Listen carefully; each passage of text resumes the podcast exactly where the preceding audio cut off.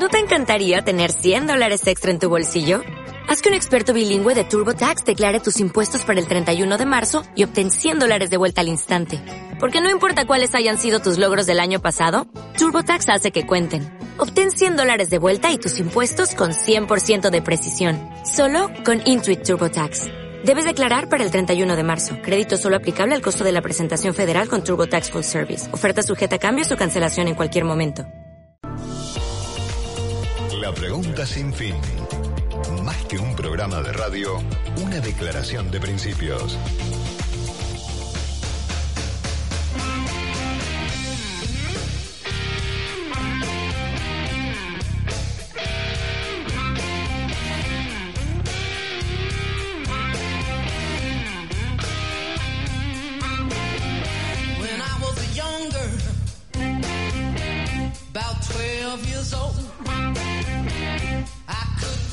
Nothing to save my doggone soul. My mama told me the day I was born, she said, sing the blues child, sing it from now on. I'm a woman. I can sing the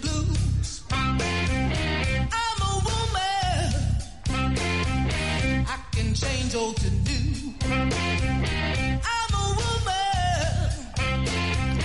Muy buenas tardes, esto es la pregunta sin fin. Pasaron tres minutos de la una de la tarde.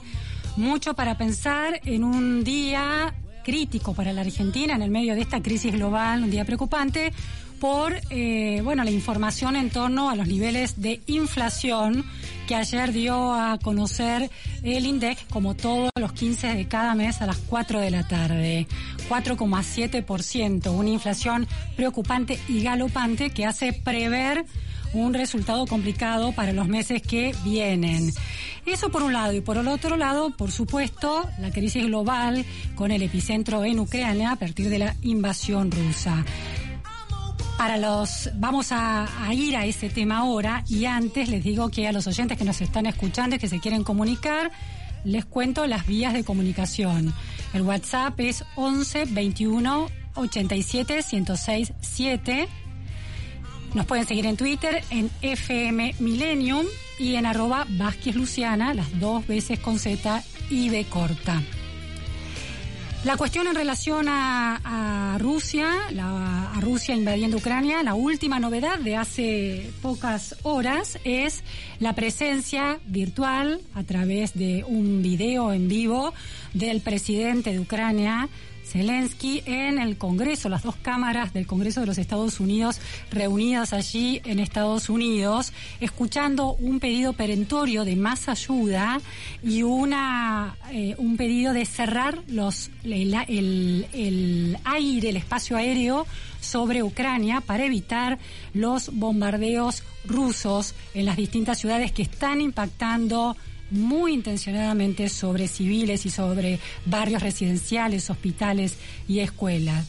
Lo escuchamos entonces al presidente Zelensky dirigiéndose al Congreso de Estados Unidos. Hay una traducción, lo hizo en ucraniano, pero hay una traducción en inglés que iba sucediendo en vivo en el Congreso. Vamos a ir traduciendo al español. En su gran historia han enfrentado situaciones que les permiten entender a los ucranianos ahora cuando los necesitamos.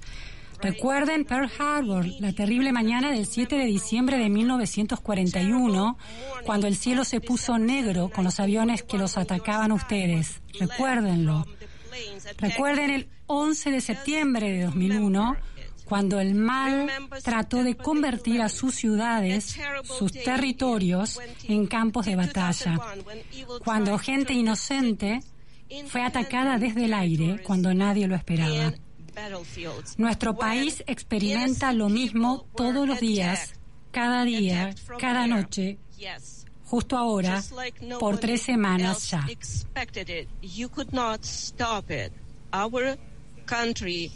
experience the same right now, at this moment, every night, for three weeks now.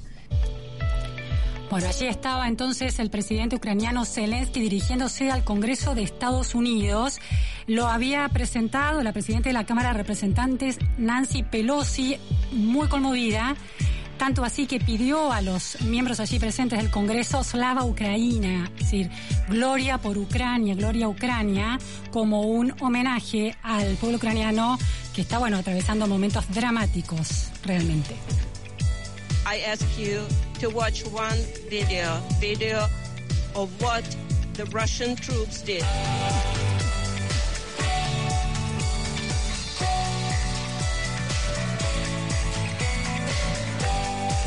La pregunta sin fin.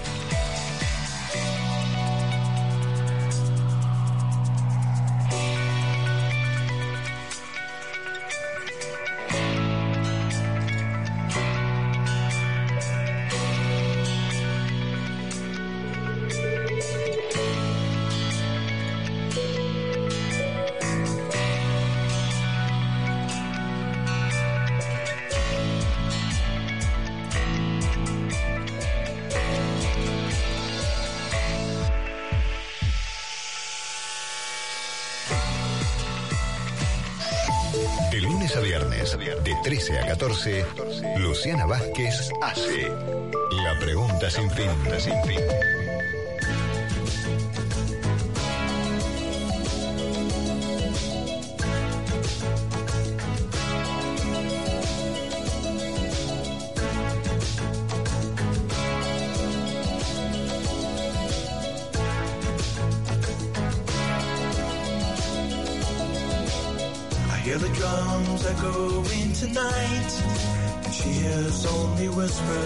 Some quiet conversation. She's coming in 12:30 flight. The moonlit wings reflect the stars that guide me towards salvation. I stopped an old man along the way hoping to find some old forgotten words or ancient melodies. Turned to me as if to say, Hurry, boy, it's waiting there for you. Otra guerra, no la real, la cruda, la trágica, sino una guerra simbólica, el uso de la palabra guerra para hablar de la inflación. Escuchamos al presidente Alberto Fernández. Cuando una guerra como la que se ha desatado a partir de la invasión de Rusia sobre Ucrania, esa guerra tiene repercusiones en todo el mundo. Y también esas repercusiones llegan a la Argentina. No llegan en forma de balvas, llegan en forma de complicaciones económicas. Y la mayor complicación económica que sufre el mundo es que esa guerra ha desatado una lucha tremenda por los alimentos y los alimentos vuelan los precios de los alimentos en todo el mundo. Pero como siempre digo, nosotros por sobre todas las cosas somos peronistas. ¿Y qué hacemos los peronistas cuando aparecen los problemas? Le ponemos el pecho y buscamos las soluciones. Entonces, yo espero que esta semana podamos empezar a poner orden al tema de la deuda tremenda que le damos con el Fondo Monetario y yo les prometo que el día viernes va a empezar otra guerra, la guerra contra la inflación en Argentina. Vamos a terminar con los especuladores y vamos a poner las cosas en orden. El viernes, dice el presidente Alberto Fernández, inicia un poco tarde la guerra contra la inflación. Estamos en comunicación telefónica con Ricardo López Murphy, diputado nacional, bueno, parte de Juntos por el Cambio. Muchísimas gracias, Ricardo, por atendernos. Un gusto de hablar con ustedes. Eh, Ricardo, lo escuchamos al presidente. Usted, mm, ¿cuál, ¿cuál es su mirada acerca de este concepto de la guerra contra la inflación y el datar a partir del viernes esa guerra por parte del gobierno? Usted sabe que al comienzo yo ironicé sobre eso preguntándole a qué hora era el, Mm. el comienzo del conflicto. Me pareció fuera de lugar el planteo, me pareció muy pobre, muy deslucido, eh, mal fundado y sigo pensando que no entiende bien la naturaleza de los problemas que enfrentamos y mucho menos los complejos problemas que, que vienen de los del conflicto bélico internacional.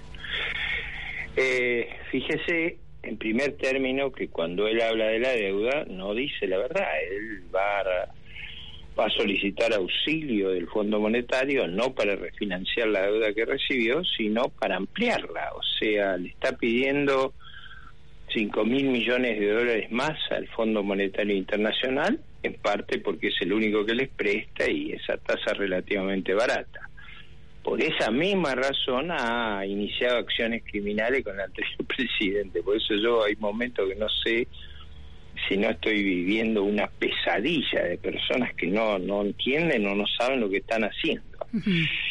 Eh, Ahora, eso es en relación a la deuda, que bueno, hay una responsabilidad transversal en la clase política porque hubo un gobierno anterior que la adquirió, este gobierno lidia con eso y con su propia deuda. Bueno, y el gobierno anterior adquirió del anterior. Exactamente, es una cadena de responsabilidades. Pero si uno se Pensemos de hoy para adelante. Hay un problema gravísimo de la inflación que se, se muestra cada vez más grave y sobre todo en un contexto global donde volvió la inflación a países que no tenían. Entonces, la pregunta que tengo para usted, Ricardo, es, cuando el presidente analiza en esas palabras que la inflación argentina tiene que ver con la suba de los alimentos, ¿cuánto hay efectivamente de un problema de contexto internacional y cuánto de contexto propio? A ver, ¿cómo es? Eso no es verdad, eso no es verdad.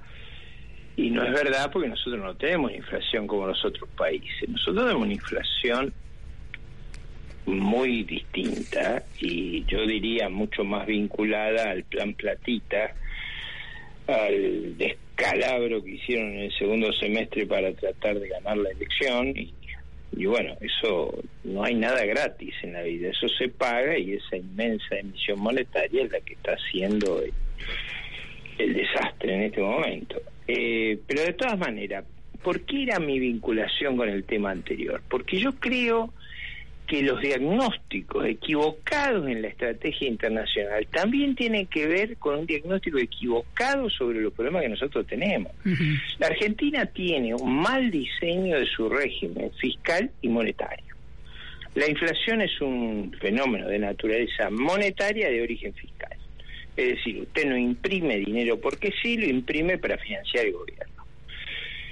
Esa es la naturaleza esencial de la inflación, es el fenómeno que explica por qué nosotros tenemos la inflación que tenemos y Japón no tiene esa inflación o Suiza no tiene esa inflación. ¿Qué es lo que habría que corregir para resolver el problema de la inflación? Hay que corregir nuestro régimen fiscal y monetario. Para darle una perspectiva histórica, en 1890 Pellegrini cambió nuestro régimen fiscal y monetario y desde 1890 a 1945 tuvimos menos inflación que Estados Unidos y más crecimiento. ¿Cómo era ese régimen? ¿Qué tenía de particular que hizo que la inflación estuviera tan... Bueno, era no una un problema? conversión como la que tuvimos en los 90, que de nuevo abatió la inflación a prácticamente cero la diferencia entre la época que, que, duró tantos años, los 55 años que duró lo de Pellegrini y los 10 que duró la convertibilidad, es que probablemente Pellegrini o Alvear eran mucho más prudentes en materia fiscal que lo que fue el gobierno de Menem. Pero digo, usted necesita un orden fiscal y monetario. Usted vio que en el acuerdo que se funda el euro, que es donde se instala una nueva moneda común a todos los países europeos, empiezan por el acuerdo de Maastricht. En el acuerdo de Maastricht hay un orden fiscal y monetario.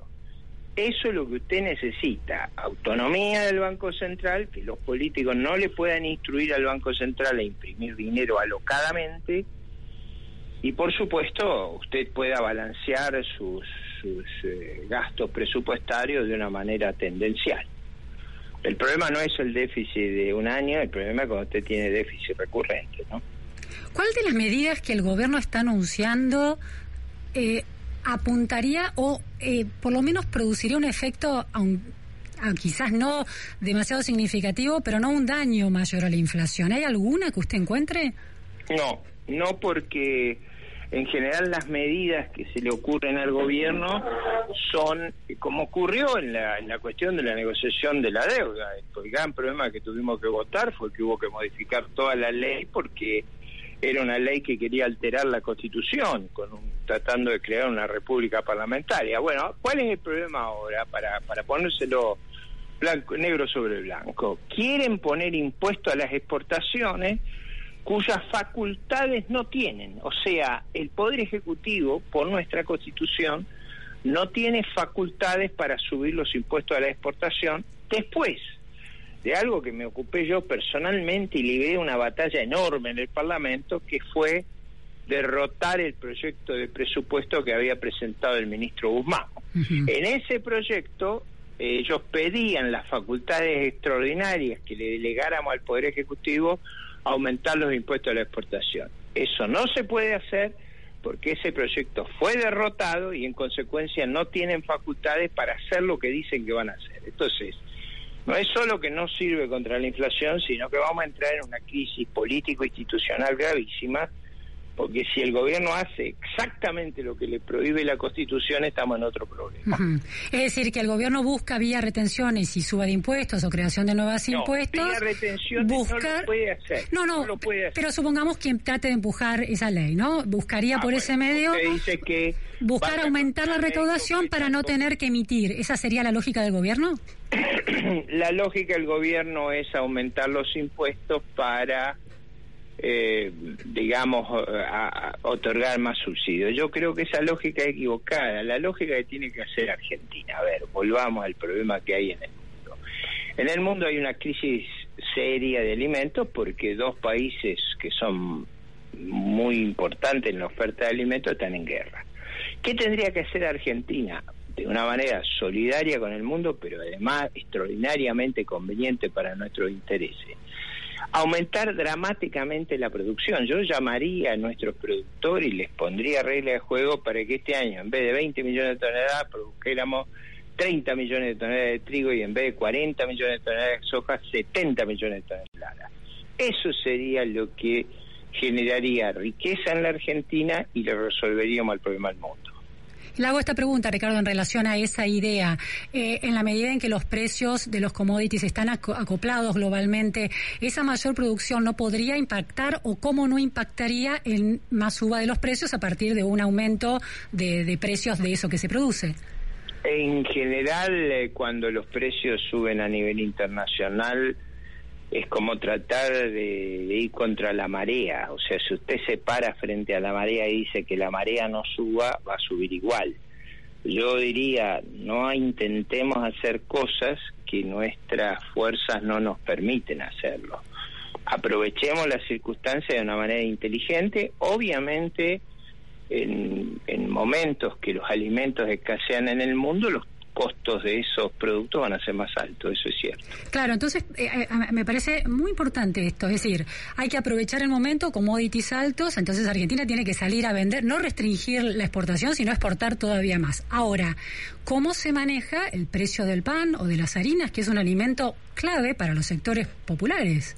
Bueno, en todo caso usted tendrá que, que hacer algún subsidio a sectores más vulnerables, o sea, no es bueno que usted eh, destruya las señales del mundo.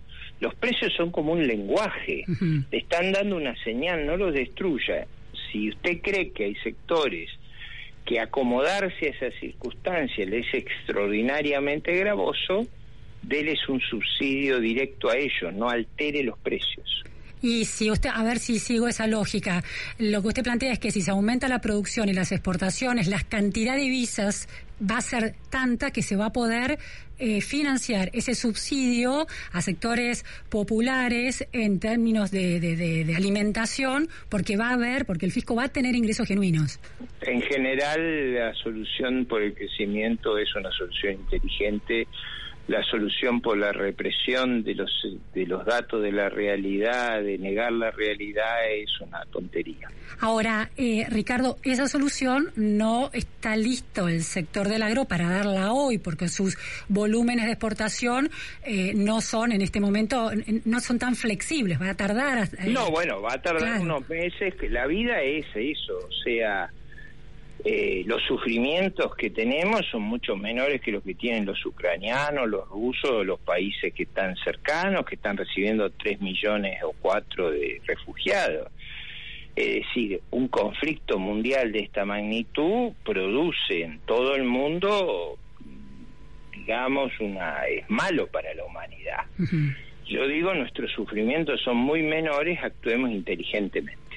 ¿Podría eh, imaginarse diseñarse una política que transfiera recursos que están en, las en los subsidios a las tarifas, que son muy regresivos porque son para todos, no importa eh, si son los sectores de altos recursos o los de bajos recursos, a... eh, a subsidios en la alimentación básica de sectores populares? ¿Podría rediseñarse toda esa política para el presente y el corto plazo?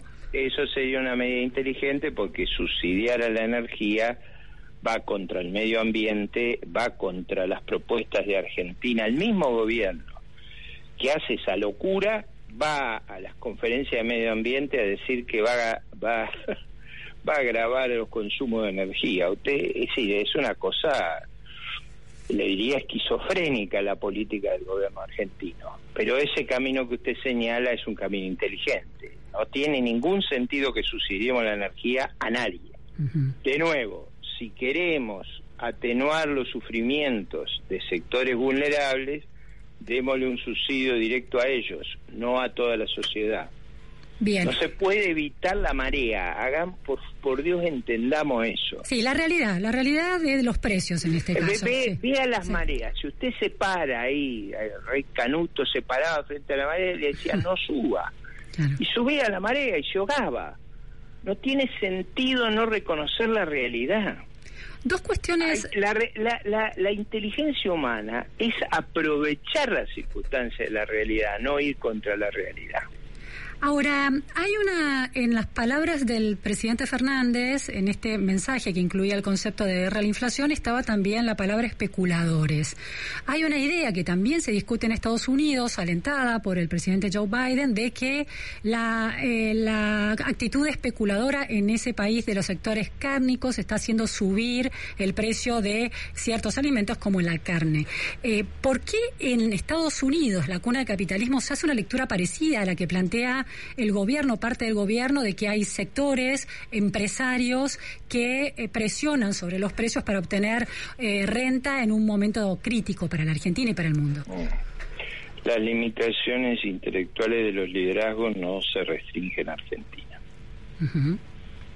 ¿Cuánto, ¿Cuánto hay de verdad eh, en la inflación y en lo que la incertidumbre puede estar eh, influyendo en esos precios, en la idea de que los empresarios o los comerciantes para querer, querer protegerse a futuro, mediano, corto plazo, están subiendo precios más allá de los precios concretos de sus costos, del valor de sus costos? Mm. En general, en el análisis intelectual, la palabra especular está vista como una... Usted especula analíticamente, quiere decir que tiene una capacidad reflexiva importante. En economía tiene el mismo plano, o sea, en vez de verlo negativamente, se lo ve positivamente. Es personas que buscan atenuar los ciclos, o sea, buscan en los momentos donde abundan los bienes acumularlos para venderlos en los momentos que escasean. Eh, yo realmente lamento que a veces nuestros liderazgos tengan, no solo de Argentina, tan poca formación económica. Es decir, Ricardo, que lo que usted plantea es que aquí hay dos mareas que no se pueden frenar. Por un lado, el precio de los commodities internacionales en el contexto de una guerra y por el otro lado, actitudes, el modo en que se comportan las sociedades y los actores de una sociedad, empresarios, comerciantes, eh, ahorristas eh, de a pie en, en momentos de incertidumbre. Esas dos son datos de la realidad. Están buscando Claro. seguros, es como si usted buscara un seguro. El seguro, usted paga un precio, está pagando una prima por eso. Yo no, yo no lo hago porque creo que es una visión equivocada, pero entiendo a gente que le tiene temor a, la- a una alternativa catastrófica de escasez. Y Yo la- creo que eso no va a ocurrir. Y la política, usted plantea Pero que la... digo, sí, a en general, ¿cuál es el problema que tiene el presidente de Estados Unidos? La tasa de inflación ha subido mucho en los Estados Unidos, no por la guerra, sino también porque hubo excesos de emisión. En la Esos pandemia, excesos claro. de emisión fueron producto de la idea que tenía Biden que era muy importante para consolidar su liderazgo una rapidísima expansión en los Estados Unidos.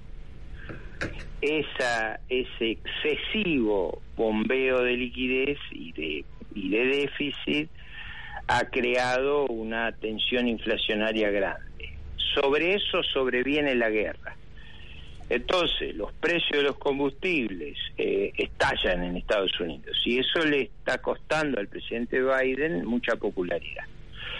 Cuando eh, los presidentes de aquí, de allá, de todos lados, eh, se desesperan frente a la caída de popularidad y a veces dicen cosas que no son razonables. Acu- acuérdese que Richard Nixon, que era el abanderado del capitalismo, congeló los precios. Ahora, entonces la... la, debilidad humana para ser sensato es, gra- es decir, no es fácil ser Adenauer y Erhard en estas circunstancias.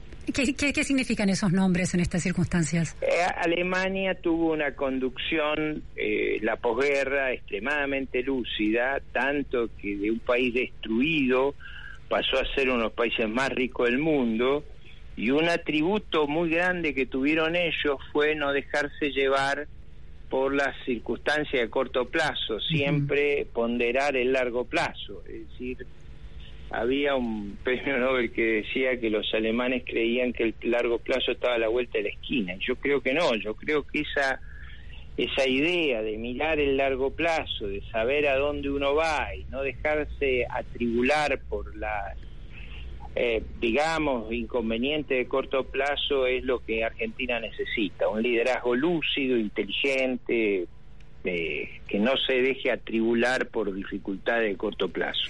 Eh, Ricardo, me parece interesante esta idea. eh, a veces se demoniza la voluntad de los argentinos de protegerse ante las incertidumbres. Es decir, que la política debería integrar como un dato de la realidad para definir sus políticas de contención de la inflación el aprendizaje y la memoria histórica de los argentinos que ante estas crisis se protegen porque ya han pagado el costo de muchas de estas crisis. Exactamente, le hemos quitado 13 cero a la moneda, cada cero mil por ciento de evaluación, nos hemos destruido como sociedad y a lo mejor le quitamos tres ceros más ahora, y nos hemos destruido como sociedad porque hemos buscado en la inflación el mecanismo de atenuar los dilemas que enfrentamos. Eso ocurrió durante la pandemia, ocurrió en el segundo semestre del año pasado a ver si podían mejorar la elección. ¿Usted se acuerda? Se llamaba el Plan Platita. Ujú, sí. Pero si, si el Goyan, el, el porque acá tenemos los, los, los que auspician las políticas económicas, son los especialistas en salud. Tenemos todos esos problemas terribles de que no ponemos las personas adecuadas a cargo.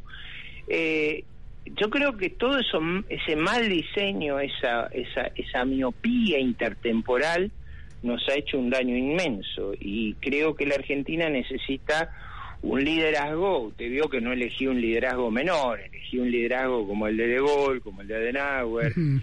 Eh, de Gaulle le entregó a Antoine Pinet y a Jacques Rueff el manejo de la economía en el 58. Y fue un plan ortodoxo tremendo, pero bueno, eso Francia por eso es tan exitosa y por eso fue tan exitosa Alemania, ¿no? Ricardo, la última pregunta tiene que ver con esta idea de que el gobierno, eh, aunque la inflación es un problema para el bolsillo de los eh, argentinos de a pie, al gobierno le conviene para licuar de alguna manera sus deudas en peso. ¿Cuánto? Claro, Es entonces es una paradoja. Un gobierno que tiene que combatir la inflación porque sus votantes no lo van a acompañar, sino, pero por otro lado, si no, no puede sostener la, la operación diaria de- del Estado y de la economía del Estado. ¿Cómo, cómo se concilia? son crónicamente mentirosos y manipuladores.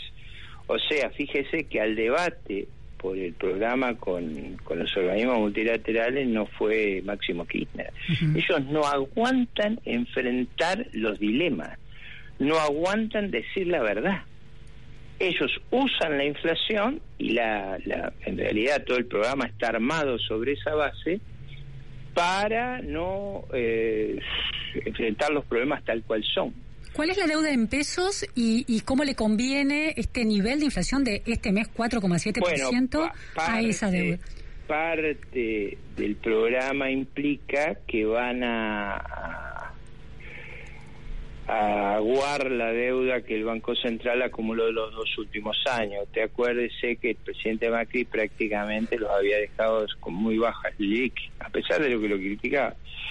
Y estos han subido la deuda esa de una manera extrema. Y bueno, ahora creo yo que la interpretación correcta del programa es que van a usar esa inflación, probablemente 60, 70%, para reducir la deuda del Banco Central de 11 puntos del producto a 5. Creo yo que van por ese camino. Y la última cuestión referida a esto es entonces la ineficiencia de las políticas de control de precios, la acusación a los especuladores. Eh, ¿Usted cree que es más una es producto de esta ignorancia que usted dice del liderazgo político o es de intención para cuidar en realidad la alta inflación? Es, es ignorancia, manipulación, eh, desvergüenza, es todo eso junto. O sea, eh, es un régimen que tiene problemas de legitimidad, convengamos cómo ha sido diseñado, eh, la falta de, cohesión frente a los problemas, los conflictos que hay entre ellos. Le llama la atención. Yo, yo recuerdo los discursos de Alberto Fernández años antes de ser designado por Cristina Fernández de Kirchner candidato a presidente, eran discursos terribles contra la, actual vicepresidente.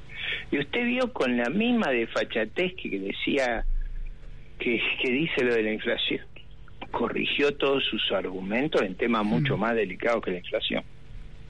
Bien, Ricardo López Murri, muchísimas gracias por este análisis exhaustivo, crítico y realista acerca del panorama económico inflacionario en la Argentina. Muy buenas tardes. Ahora, déjeme decir una cosa, Luciana. Dígame.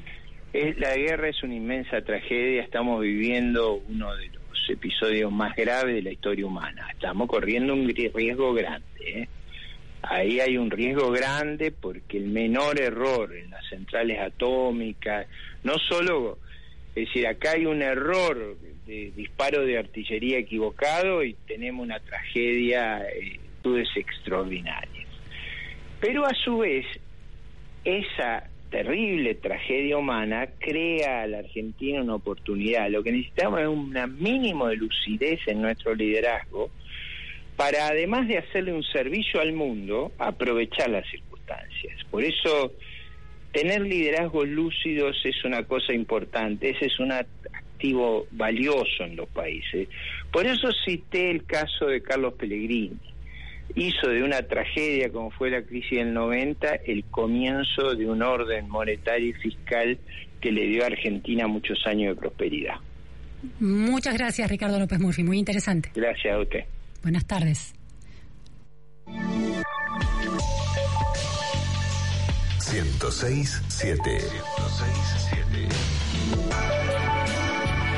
paisaje en el dial llamado Milenio. Llamado Millennium 1067.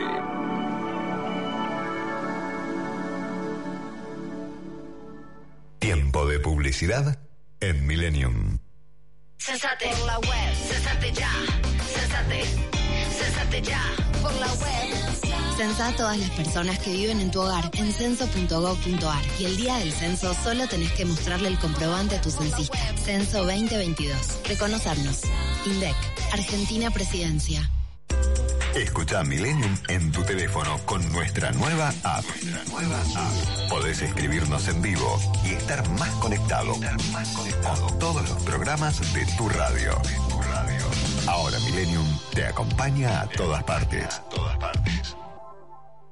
¿Sos socio de OSDE? Tenemos una buena noticia para vos. Ahora podés obtener tu credencial digital para acceder a nuestros servicios en forma práctica y segura. Es posible utilizarla sin conexión y compartirla con otra persona para que compre medicamentos por vos o acompañe a tus hijos al médico. Además, como la mostrás desde tu celular, reducís la posibilidad de contacto con el coronavirus. Descargala ahora y lleva siempre con vos una credencial sustentable. OSDE, hoy más que nunca, queremos que más gente se cuide. Superintendencia de Servicios de Salud 0800 www.sssalud.gov.ar Registro Nacional de Entidades de Medicina Prepaga número 1408 pasos de comunicación 0810 nuestra web o contacto arroba ¿Estás pensando en vender tu casa? En Jusec Inmobiliaria te ofrecemos la mejor orientación para todas las instancias de la operación y así podrás tomar la decisión más acertada. En Martínez, Jusec Inmobiliaria, contención profesional muy personalizada. Teléfono de contacto 4733 0101. Marolio le da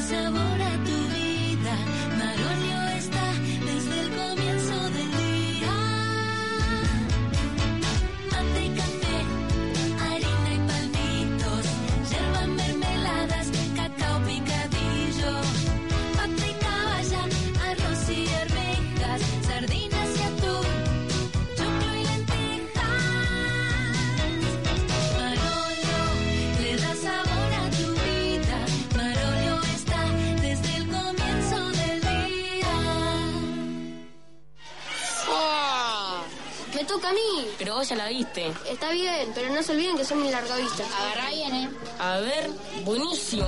En este inicio de clases, la bandera de la educación va a izarse más alto que nunca.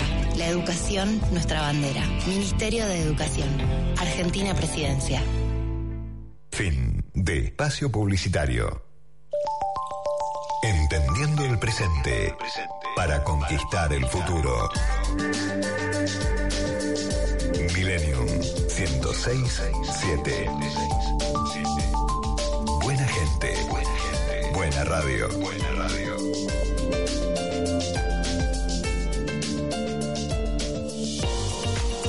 La pregunta sin fin. Más que un programa de radio, una declaración de principios.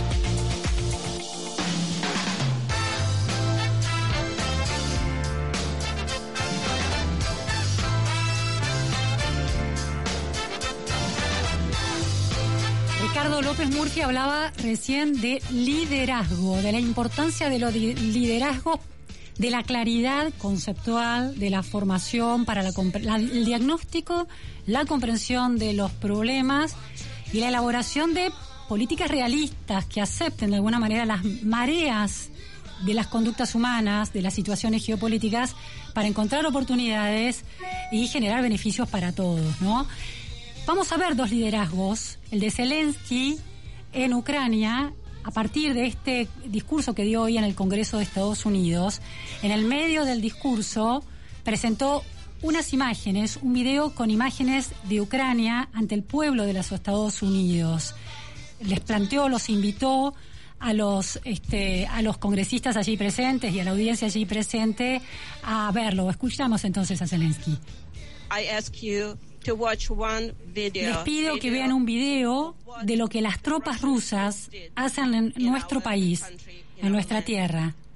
Tenemos que parar esto. must prevent it, preventively destroy every single aggressor who seeks to subjugate other nations. Mientras transcurría esta música en el Congreso de los Estados Unidos, en este, eh, en en este discurso a distancia que daba Zelensky desde Kiev, mientras el pueblo de los Estados Unidos y el pueblo del mundo veía este, este discurso, el video que llevó Zelensky a la mesa de los americanos mostraba la Rusia antes de la invasión, con imágenes eh, cotidianas de padres e hijos, de gente yendo a trabajar, disfrutando de la vida normalmente, y luego la irrupción de la invasión con imágenes extremadamente crudas, muchas de ellas las hemos visto en las redes sociales y en los informes de los enviados y de los corresponsales de todo el mundo, con, bueno, bombardeos en edificios, soldados eh, en posición de ataque, en posición de defensa, y las víctimas civiles, mostradas en este video en particular con enorme claridad, contundencia y crudeza. Cadáveres sien- siendo llevados a las fosas comunes, porque no tienen tiempo de enterrarlas, ni los bombardeos rusos les dan tiempo a exponerse para enterrarlas. Niños masacrados, niños siendo atendidos, niños siendo enterrados, embarazadas heridas, ancianos eh, abandonados allí a su buena suerte en el medio de los ataques. Este video duró más de un minuto y causó sensación. Tanto es así que la CNN debió pedir disculpas, se sintió obligada a pedir disculpas a su audiencia por lo gráfica, dijo que eran las imágenes, un gran debate. Zelensky llevando el drama sin tapujos, no solo mostrando bombardeos y edificios destruidos, sino mostrando el impacto en las personas, el impacto en los cuerpos.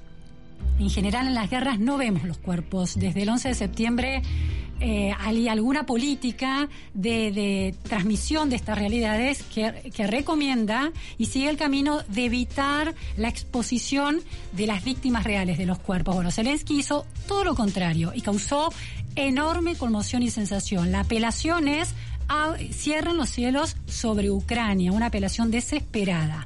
Un modo de liderazgo que aprovecha todas las cualidades actorales de Zelensky y una, una capacidad de medir el tempo de esa de ese liderazgo, de construir ante la opinión pública global la eh, emoción suficiente, la conmoción suficiente para contar con ese apoyo, no solo político, sino también de la ciudadanía.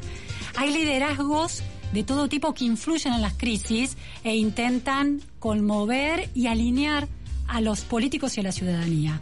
En la Argentina se habla de una crisis de liderazgo y de autoridad presidencial en este momento. Ayer, cuando se conocía, mientras se conocía el eh, dato de inflación crítico de 4,7% en la Argentina, el presidente Alberto Fernández tuiteó y escuchamos el sonido de ese tuit.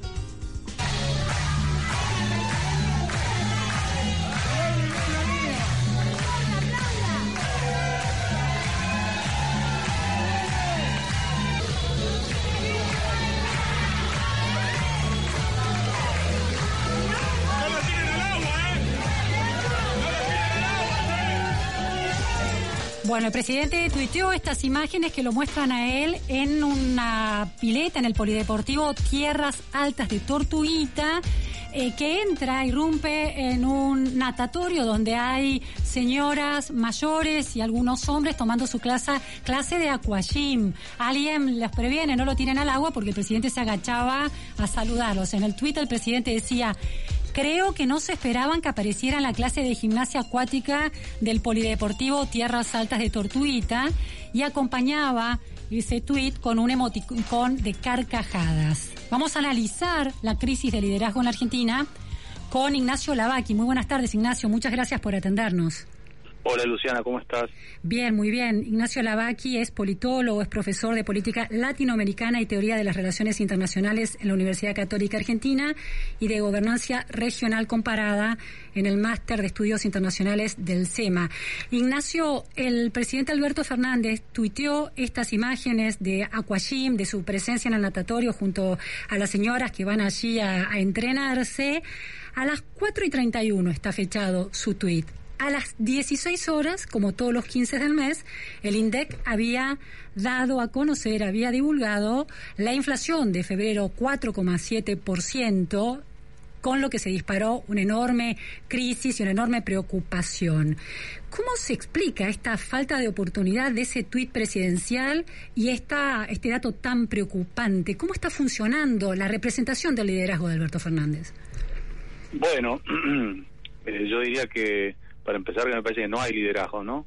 Eh, que ese es uno de los grandes problemas que, tiene el gobierno, ¿no? Digo, cualquier la última instancia en la que uno pudo ver eh, Alberto Fernández ejerciendo liderazgo, yo creo que fue cuando comenzó la pandemia, eh, cuando tuvo que anunciar eh, el inicio de las medidas de, de aislamiento social preventivo y obligatorio, la cuarentena, y después ese liderazgo se fue diluyendo, primero con Vicentín, eh, después con un muy desafortunado anuncio de reforma judicial en el peor momento del primer año de la pandemia, eh, o sea, algo que iba totalmente a contramano cualquier tipo de prioridad de la opinión pública y se terminó de licuar eh, con la fiesta de olivos, ¿no? O el Olivos Gate.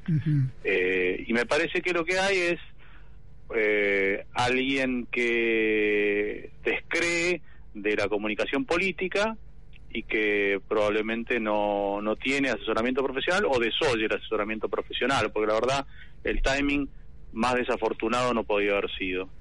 Ahora, sí, Ignacio, ahora acá en esta, en esta pérdida de liderazgo, como estás analizando, hay errores propios, por ejemplo, el cumpleaños de Olivos es un error eh, autoinfligido del presidente a su figura, pero Vicentín pareciera ser también un error o una marcha atrás, un avance y una marcha atrás también presionado por eh, la figura de la vicepresidenta Cristina Kirchner. Entonces, ¿cómo es, es más una responsabilidad del presidente Fernández o es una responsabilidad de ese balance tan particular que tiene que mantener el frente de todos? Bueno, eh, el electorado en 2019 votó al presidente para que ejerciera ese cargo, ¿no? Y a Cristina Fernández la votó para que en caso de una ausencia temporal o permanente del vicepresidente ejerciera el gobierno, ¿no? Eh, entonces, evidentemente hay un problema en la fórmula que fue muy exitosa en el plano electoral, pero bastante desastrosa en el plano de la gestión de gobierno, en el sentido de esta, este divorcio en dónde está el poder real y si realmente el presidente es quien gobierna, que es la pregunta que constantemente surge desde que en mayo de 2019 Cristina anunció que no competía por la por la presidencia. A veces exagera esta idea de que el presidente es un mero títere, yo no creo que sea así, pero está la pregunta todo el tiempo, el presidente tiene que equilibrar entre distintas facciones del frente de todos, pero lo cierto es que eh, este experimento que diseñó Cristina Kirchner lo que ha hecho es un daño enorme a la figura presidencial y también eh, ha verificado una cosa, ¿no? Que muchas veces se habla del poder de la lapicera, que el que llega a, la, a Balcarce 50 tiene la lapicera para firmar decretos y, demás. Bueno, eh, el poder no viene tanto de la lapicera, sino de, la mano que la blande, ¿no? ¿Y ¿Cuál es la mano que la ablande? No, no de- de- estás planteando Bueno, que no es el presidente no es una Alberto. mano firme, Ujú. eh, eso es lo que quiero decir, Bien. ¿no? Entonces habría que revisar eso de que del poder de la lapicera, que una vez que uno llega ya está y hace lo que quiere. Claro, no Eh, alcanza con tener la lapicera en la mano, hay que tener una mano firme hay que para tener voluntad hacerlo. firme, claro. ¿sí? Y, y esa voluntad parece no estar. eh, evidentemente, digo, no, es el no es el primer ni el último caso de alguien que llega a la presidencia tal vez sin estar preparado para ese cargo. No lo digo desde el punto de vista académico, de que le falte carrera política eh, Alberto Fernández, pero sí se trata de alguien que nunca había competido electoralmente, es algo como en la lista de legislador porteño, eh, que había sido más un operador político, y yo me animaría a decir de alguien que piensa la política un poco a la antigua, ¿no? Muy pensando en las tapas del diario papel del día siguiente. Eh, entonces, eh, diría que ahí está un poco el problema. Ahora, em, ¿cuánto pesa esa debilidad de la autoridad presidencial, de la figura presidencial, en esta crisis económicas y eh, económica y en la inflación que está, que tiene mucho que ver con la percepción y la percepción de incertidumbre?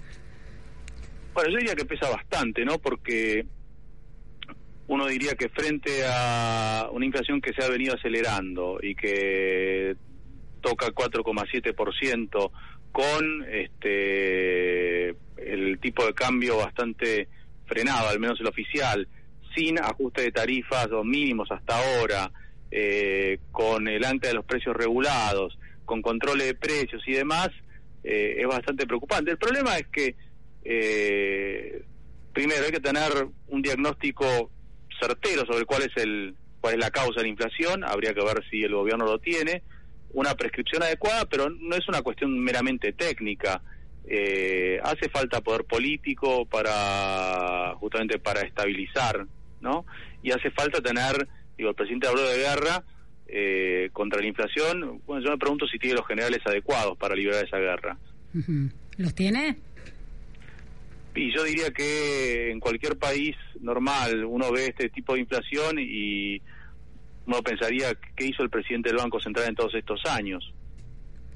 Y también el ministro de Economía, ¿no? En la Argentina el ministro de Economía ha sido siempre una figura de enorme peso, de un peso mucho más que el peso de un, de un vicepresidente, ¿no? De un, de un presidente, pero sí una figura más central en la vida cotidiana y en la decisión de políticos clave que la figura del vicepresidente. No está siendo el caso ahora, ¿no? La figura de Guzmán parece ser siempre acorralada y de algún modo, minada por su propia fuerza política. ¿No? Este, eh, ¿Ves parecido este, este escenario? Es, a ver, es normal que el ministro de Economía no sea la figura más popular de un gobierno. Yo creo que hay, hay una suerte de trauma. Popular eh, en relación a los votantes y la ciudadanía, pero en relación a las figuras políticos de su espacio. ¿Es, ¿Es nuevo esto de que un ministro esté tan cuestionado? Bueno, siempre reciben cuestionamientos, pero yo creo que el problema acá es otro, que es que hay como una suerte de trauma post-2001, donde hay como aversión de los gobiernos por tener un plan y por tener un ministro fuerte de economía. Ha habido excepciones, digo, Labaña fue un ministro fuerte de economía durante el periodo de Dual, ya no después. Este, Kicillof fue un ministro fuerte, fueron, pero fueron dos años en el sentido que él sí acumuló todas las palancas, este, todos los resortes del manejo de la economía, con gente afín a él, y yo creo que a su pesar eh, la crisis económica de 2018 lo convirtió un poco a Duhovne en un superministro, pero hay una cierta versión de la política por, eh, por el plan, y el presidente se jactó, de hecho, en su momento, decir no tenemos plan, eh, y hay una hay como una creencia en que no no está bueno tener un ministro de economía fuerte a pesar de los problemas. Digo no es algo novedoso en su momento eh, la revolución argentina bueno cuántos años atrás cuántas décadas atrás disolvió el ministerio de economía. En, la- en los hechos Guzmán más que ministro de economía pareciera una suerte de ministro de finanzas internacionales no y digo su tarea principal en estos dos años ha estado muchísimo más enfocada a la reestructuración de la deuda con los privados y a la negociación con el fondo. ¿Y Guzmán arrastra de alguna manera, se le pega de alguna manera la debilidad de la figura de- del liderazgo presidencial? Me parece que se, se le pegan otra serie de debilidades. ¿no? O sea, evidentemente la debilidad presidencial incide por el momento que el ministro de Economía quiso desprenderse de funcionarios de segunda línea y, y no pudo hacerlo eh, por la objeción de la vicepresidenta. El, el presidente tiene la facultad de nombrar y remover este, a sus colaboradores eh, y de darle carta blanca al ministro para también cambiar los nombres que integran el equipo. Y bueno, eso no, no ocurrió cuando tuvo el ministro el enfrentamiento con Basualdo, ¿no? Entonces, me parece que sí, que hay este- esta cuestión de eh, preservar la unidad del frente de todos, a veces lleva a un costo muy alto para el liderazgo. No digo que con esto que el presidente tenga que romper, como a veces se escucha, eh, la verdad que si el presidente rompiera la coalición se quedaría débil y solo. Este, Sí, objetivamente débil eh, en ese caso, Sí, claro. sí, o sea, débil, débil en serio porque tendría menos legisladores en el Congreso Nacional, este, no tiene una coalición alternativa para armar, este, y perdería el apoyo de básicamente el apoyo político de que por ahora sigue siendo la figura más importante en la provincia de Buenos Aires, que es la vicepresidenta. Eh, última pregunta en relación a la vicepresidenta, el modo en que se está jugando la votación eh, en relación al acuerdo del FMI en el Senado de la Nación, con esta idea de que se deja eh, vía libre para que cada senador del Frente de Todos vote de acuerdo con sus este, convicciones, como si fuera casi un voto de valores personales. ¿Implica una debilidad, una pérdida de ascendencia de la vicepresidenta dentro del Frente de Todos? ¿Es la mayor novedad de estos días? Pues yo creo que es una novedad que viene antes. Eh, Perdón si me autobombo, pero yo escribí un artículo en Seúl este, el año pasado, después de las primarias, donde un poco decía que si, si la presidenta, la vicepresidenta, deja de ser carta ganadora este, en la provincia de Buenos Aires y empieza a perder eh, lo que es su principal fuente de poder, que es eh, eh, el liderazgo en el conurbano, y que eso ya no garantiza un triunfo, evidentemente iba a haber cada vez más gente que tuviera algún tipo de incentivo para ir desafiándola, eh, para usar un término que viene más de las relaciones internacionales, eh, cuando uno tiene que hacer equilibrio de poder frente a alguien que es mucho más poderoso, en vez de enfrentarlo así directamente, lo que hace es una estrategia que se llama soltarse la cadena, soltarse la correa, ¿no? Es como ir estirando de a poquito, como si uno fuera un perro que llevaba por una correa, ir tratando de estirar los límites, ¿no? Entonces, esa sería una forma eh, de, de ir cuestionándola, no ir a un enfrentamiento directo. Pero ya vimos algunas ¿Esa estrategia la estaría llevando adelante el presidente Fernández? No, no termino de entender cómo funciona. No, no creo que el presidente Fernández, pero sí evidentemente eh, bueno, el desacuerdo que tienen con el fondo muestra que eh, el presidente hay cosas que no está dispuesto a hacer, que en algunas está dispuesto a enfrentarse a Cristina. Entiendo. Pero que sin llegar al punto de romper. Y el, el hecho de mm, ataque al Congreso en la votación en la Cámara de Diputados sobre el acuerdo con el FMI tan eh, tan violento con esta con estos dos videos de la vicepresidenta uno diciendo que había sido atacada eh, de manera muy intencional y marcada con esas pinturas rojas su escritorio, su oficina en el Congreso y otro mostrando el antes y después para o la, la simultaneidad de los hechos de su oficina y del ataque al Congreso. Esta idea del atentado contra ella, los dos videos con los que tiene que instalar la hipótesis y luego reforzarla y aclararla, implica también, es un síntoma a la punta del iceberg de no ya una, una desafío que está teniendo dentro del frente de todos, sino un desafío con la opinión pública y la ciudadanía para al- a quien no le alcanza de alguna manera un primer video, sino que también hay que volver a aclararle que fue atacada.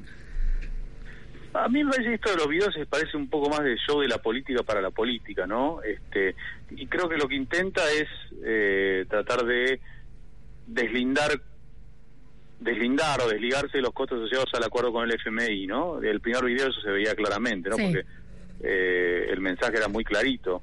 Eh, y me parece que el segundo video es tratar de aclarar de que no es de que no fue un montaje y que el ataque fue real, ¿no? Este, pero simplemente eso. Eh, evidentemente, la, la vicepresidenta está más débil, ¿sí? Que hace seis meses y que hace un par de años. Eso yo creo que es muy claro. Bien, es un dato importante ese. Muchísimas gracias, Ignacio Lavaki, por este análisis. No, muchas gracias a vos, Luciana. Hasta luego. Bueno, estamos llegando al final de la pregunta sin fin. En este miércoles tenemos un mensaje de Dani, de 11, en relación a las, bueno, los liderazgos políticos y el ejemplo que daba Ricardo López Murphy de los liderazgos alemanes. Dice, el atributo de los políticos alemanes fue no chorear durante 10 años. Contundente, Dani, de 11. Muchísimas gracias a todos. Nos vemos, nos escuchamos mañana en la pregunta sin fin, aquí por FM Millennium. Este programa lo hacen Esteban Cavaliere en la operación técnica y Laura Castellano en producción. Quédate con la programación de la radio, con Millennium te acompaña.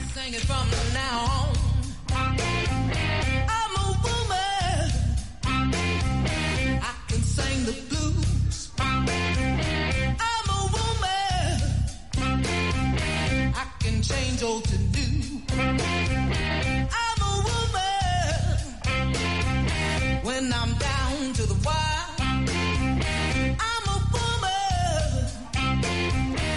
I'm a ball of fire. Well, I'm going down yonder behind the sun. Gonna do something for you. Ain't never been done. Gonna hold back the lightning with the palm of my hand. Shake hands with the devil. Make 'em crawl in the sand.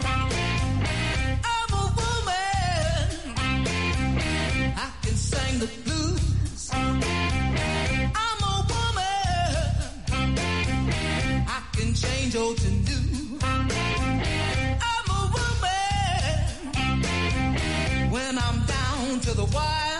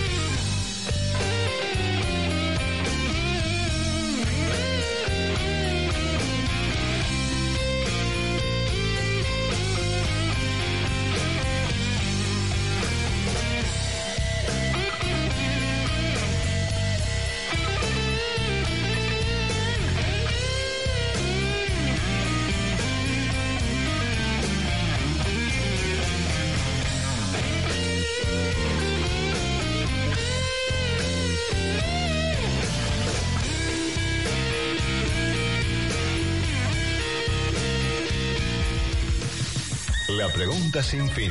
De 13 a 14. En FM Millennium. Información, opinión y buena música. Dale más potencia a tu primavera con The Home Depot. Obtén una potencia similar a la de la gasolina para podar, recortar y soplar con el sistema OnePlus de 18 voltios de Ryobi desde solo 89 dólares. Potencia para podar un tercio de un acre con una carga. Potencia para recortar el césped que dura hasta dos horas. Y fuerza de soplado de 110 millas por hora. Todo con una batería intercambiable. Llévate el sistema inalámbrico OnePlus de 18 voltios de Ryobi. Solo en The Home Depot. Haces más. Logras más.